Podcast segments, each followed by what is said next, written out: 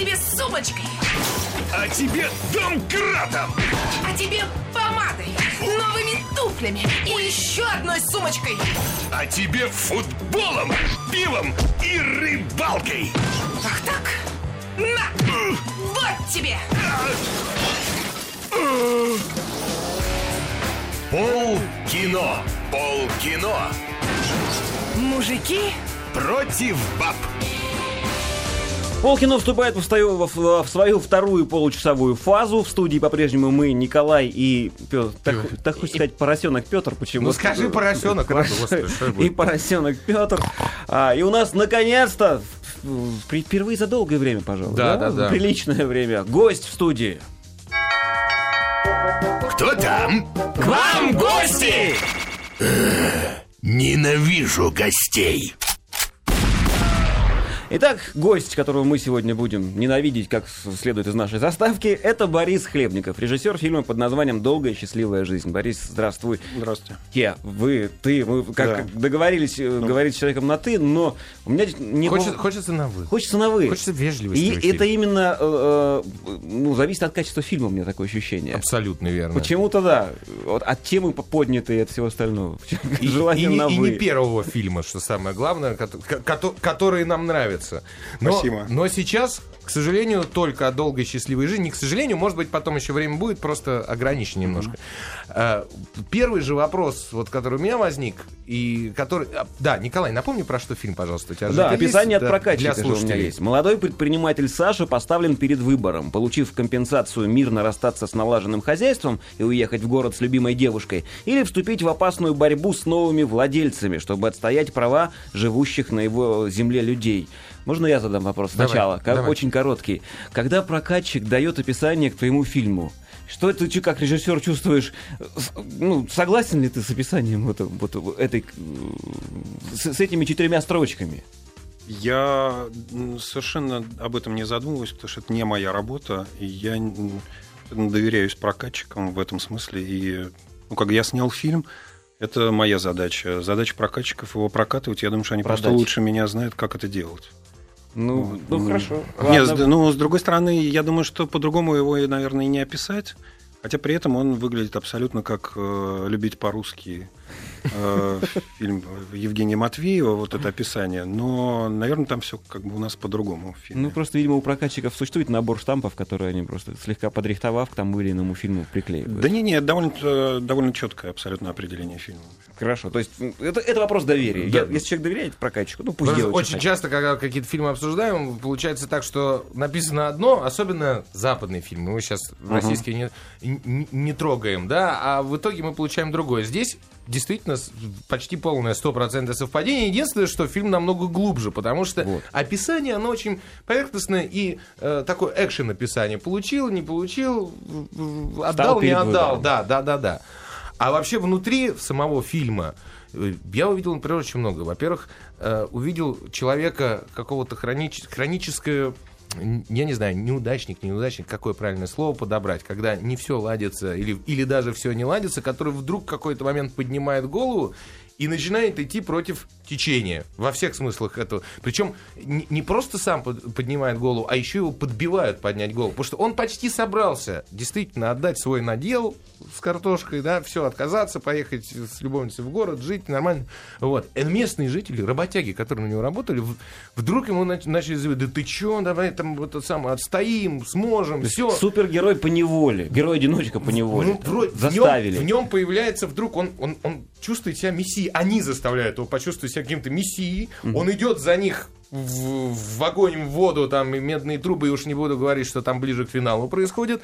А ужас в том, что все, кто его подбивал, потихоньку начинают по одному чпок, чпок, чпок, чпок отваливаться. Сливаться. Да. Как, как это почему-то часто происходит вот и в жизни. Точнее, не почему-то, а может, это закон такой. Вот. И э, почему именно Яценко? Я знаю, что вы не один фильм с ним работали вместе. Почему именно... э, он, он же играет обычно молодых ребят. Ну, так, так фактурно сложилось. Почему здесь в этом фильме тоже он? Ну, потому что, во-первых, я в нем всегда это видел, и это как раз недостаток режиссера, в том числе и меня, что никто его так не использовал. и никогда ему не предлагал это делать, а у него внутри и, и сила, и такое бунтарство, оно у него такое, ну, как бы это составляющая его личности. И в этом смысле для меня это было абсолютно, ну, однозначно, что будет э, он сниматься.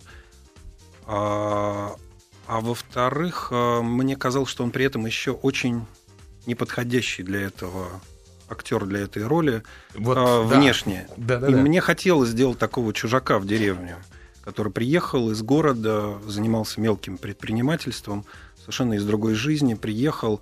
А, а там еще такой э, момент, что мы действительно очень много проездили этих фермерских хозяйств, и там а, это собирательный образ всех этих, вот, собственно говоря, фермеров. Там кучкуются Мгм. абсолютно и собираются. Именно такие романтики, люди совершенно не приспособленные к жизни, не очень понимающие, что такое бизнес. Они только такие люди идут вот э, в сельское хозяйство. Серьезно? Потому что, да, абсолютно серьезно, потому что ни один здравомыслящий человек туда не пойдет. Что это абсолютно безнадежное, невыгодное дело. И э, ну, как бы как такового никакого фермерства там, и сельского хозяйства в средней полосе вообще нету. И все это всегда очень странно, причудливо выглядит. И, конечно, там собираются только вот, ну, вот такие вот как бы, люди с какой-то идеей, мечтой. И в результате это обычно всегда крах их Мгм. мечты происходит. Тогда Жуткий хорошо, тогда другой, другой вопрос.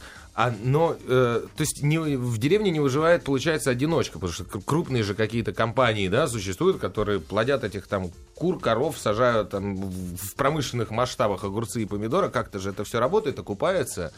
То есть это именно потому, что человек один без поддержки э, братков, там, я не знаю, бизнеса и прочего, из-за этого происходит. Ну, во-первых, у нас почти все помидоры, Мгм. огурцы и, Китайские. и кура, да, это по большей степени не, не нашего производства. Вот, и выживают у нас только гигантские корпорации, что логично. Мгм. Была дикая абсолютно глупость, э, вот, ну, как бы вот такая э, романтическая идея при Ельцине сделать вот эти как бы фермеров и так далее, и так далее. И как-то вот это дали им какую-то такую возможность. В результате никто это не рассчитал, никто в результате не стал им помогать. И все это чушь, ахинея и так далее, и так далее. И вы на самом деле... Ну, вы можете поехать, вот, например, там, я не знаю, из Питера в Москву или из Москвы, Мгм. я не знаю, там, в Рязань или там в Орел. И вы можете посмотреть, сколько будет распаханных э, земель. Ну, просто ни одного практически поля. Понятно. Да. Пон- ну, это, к сожалению, понятно, а не, не к счастью. Знаете, я вот в одной рецензии прочитал. а, давайте сначала так. А, у вас в фильме действительно очень много таких а, ну, ярких контрастов. Вот вы только что сказали о том, что опять она вы перешла. Неважно. Что главный герой как раз контрастирует с тем, кого он играет. Внешне, да, получилось. А, плюс ко всему контраст между собственно говоря, ну, ситуацией, которая там сложилась вообще э, и, и вообще в сельском хозяйстве, и в фильме я имею в виду, контраст между тем, что в фильме происходит, и вот этой монолитной, монументальной природой, которая все, все это держит, вот, э, на фоне которой все это происходит. И в какой-то из рецензий я прочитал, что режиссер, похоже, не совсем определился, кто виноват в том, что так произошло. Люди или пейзаж? И, судя по всему, все-таки пейзаж.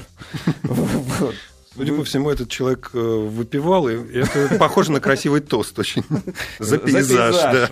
Может быть. Но а вы снимали где-то вот э, в, то- в той стороне ближе к Карелии, насколько я помню. Это даже Мурманская область. Мурман. А, Белое море. Да, да, да. Это берег Белого И моря. пейзаж был подобран не случайно, это тоже, к сожалению, мы уже знаем, что это специально вот была выбрана осень, вот эта вот унылая пора с грязью и со Ну, всем нам нужно было просто э, как сбор урожая. Мгм. И от э, средней полосы мы сразу отказались, потому что ну, это совсем уныло выглядело бы, и было бы такое совсем масло масляное, и, ну, как такая довольно...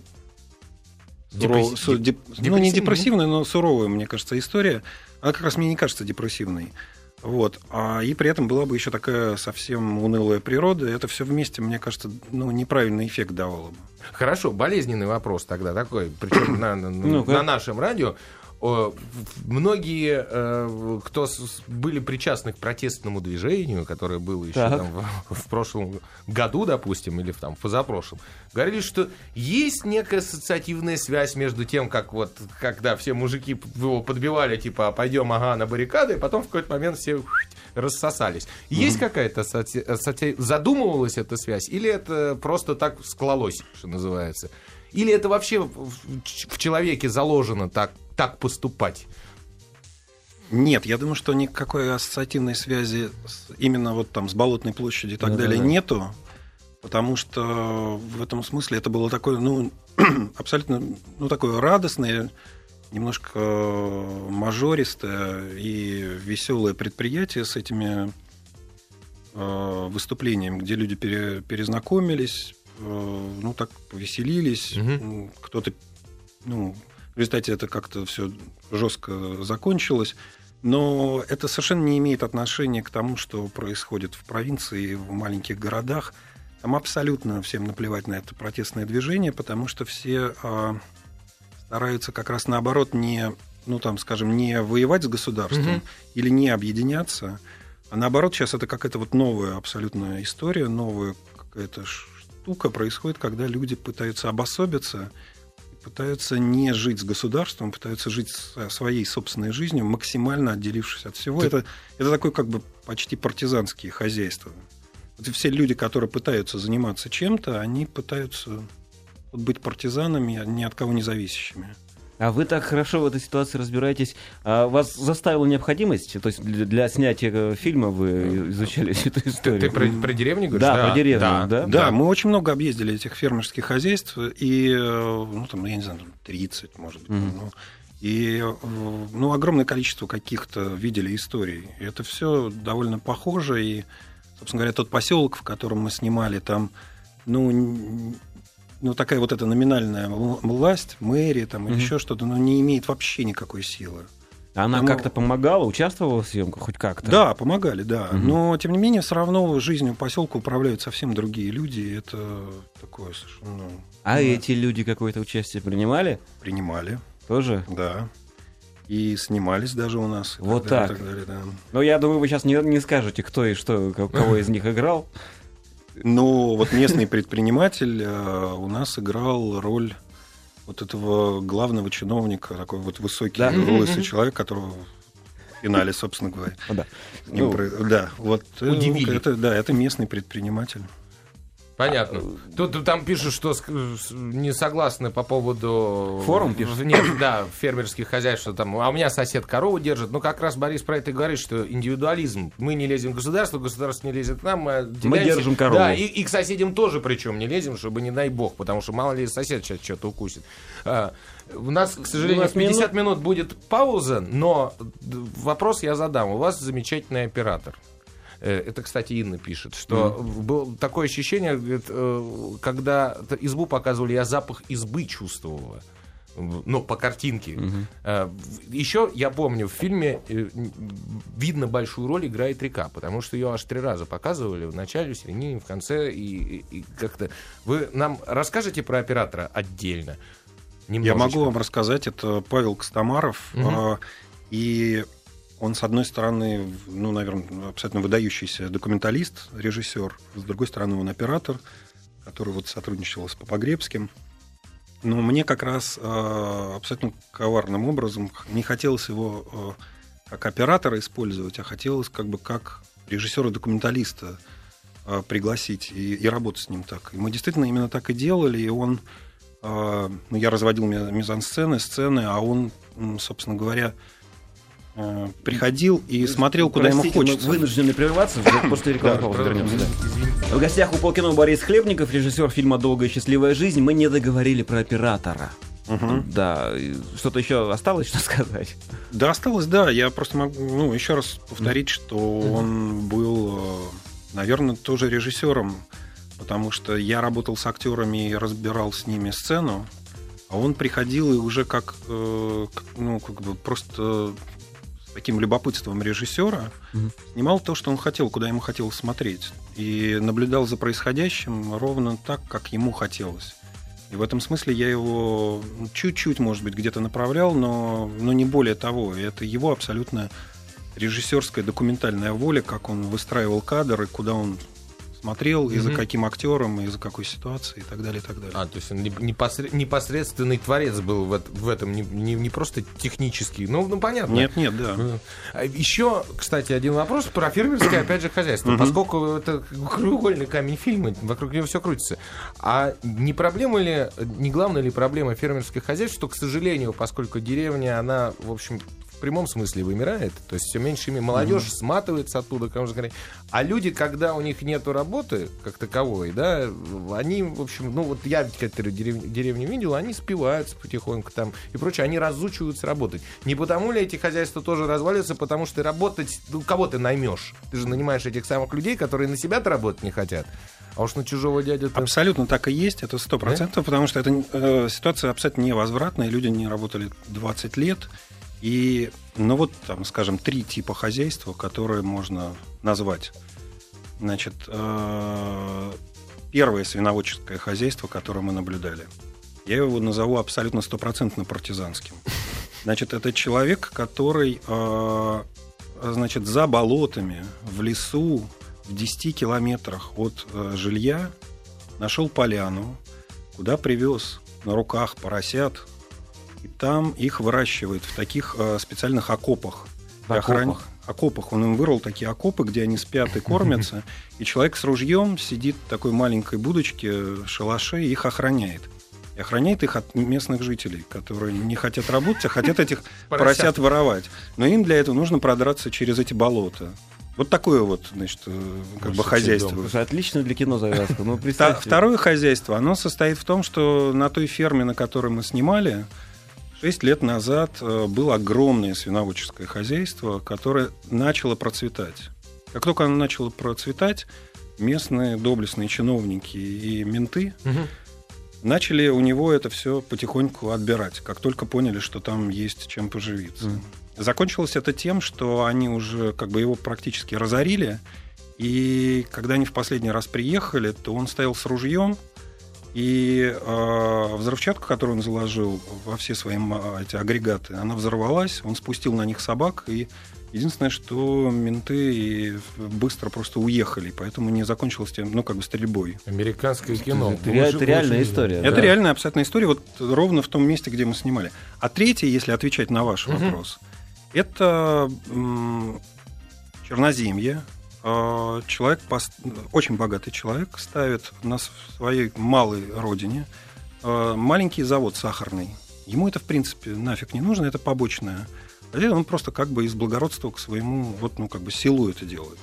Я его спрашиваю, а зачем вы это делаете? Ну, люди же точно работать не смогут. А я знаю, правда, что они не могут работать.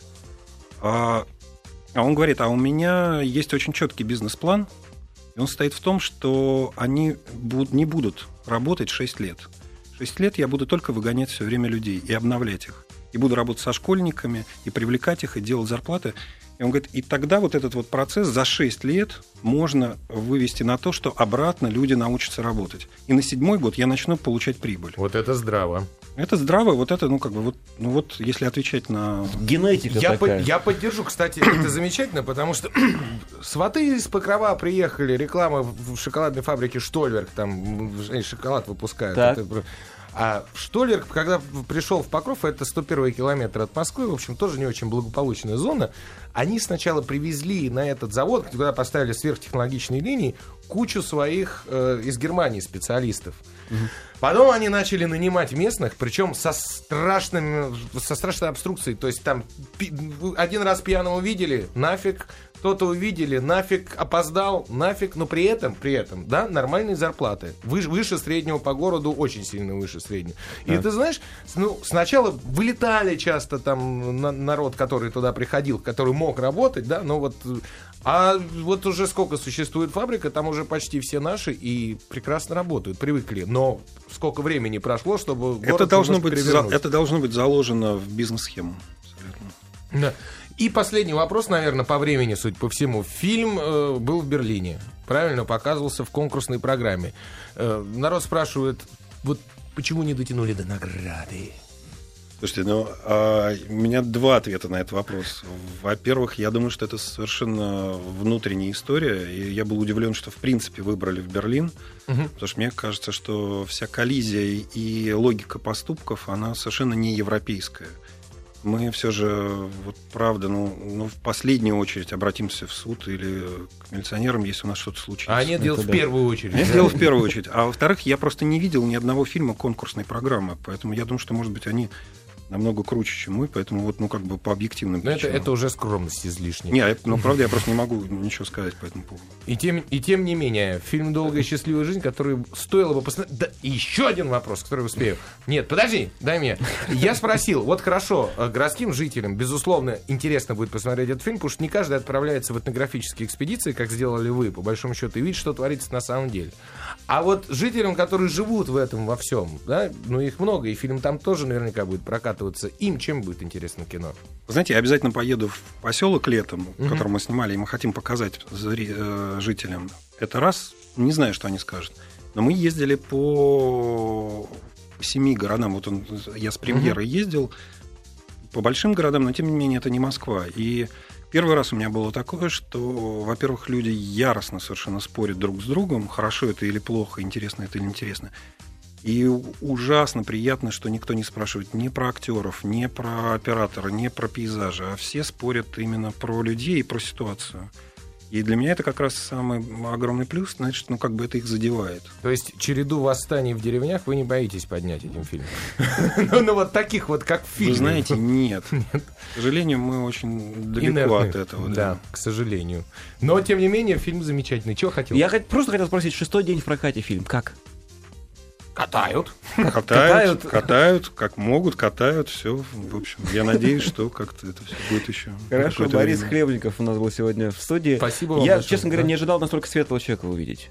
Это да, это вот, правда. вот настолько положительный, Спасибо позитивный большое. свет. Спасибо вам большое за то, что Спасибо. И пришли. удачи в Ольге с прокатом. Мы вернемся через некоторое время на Муз кино. Спасибо, всего Спасибо. До доброго. свидания.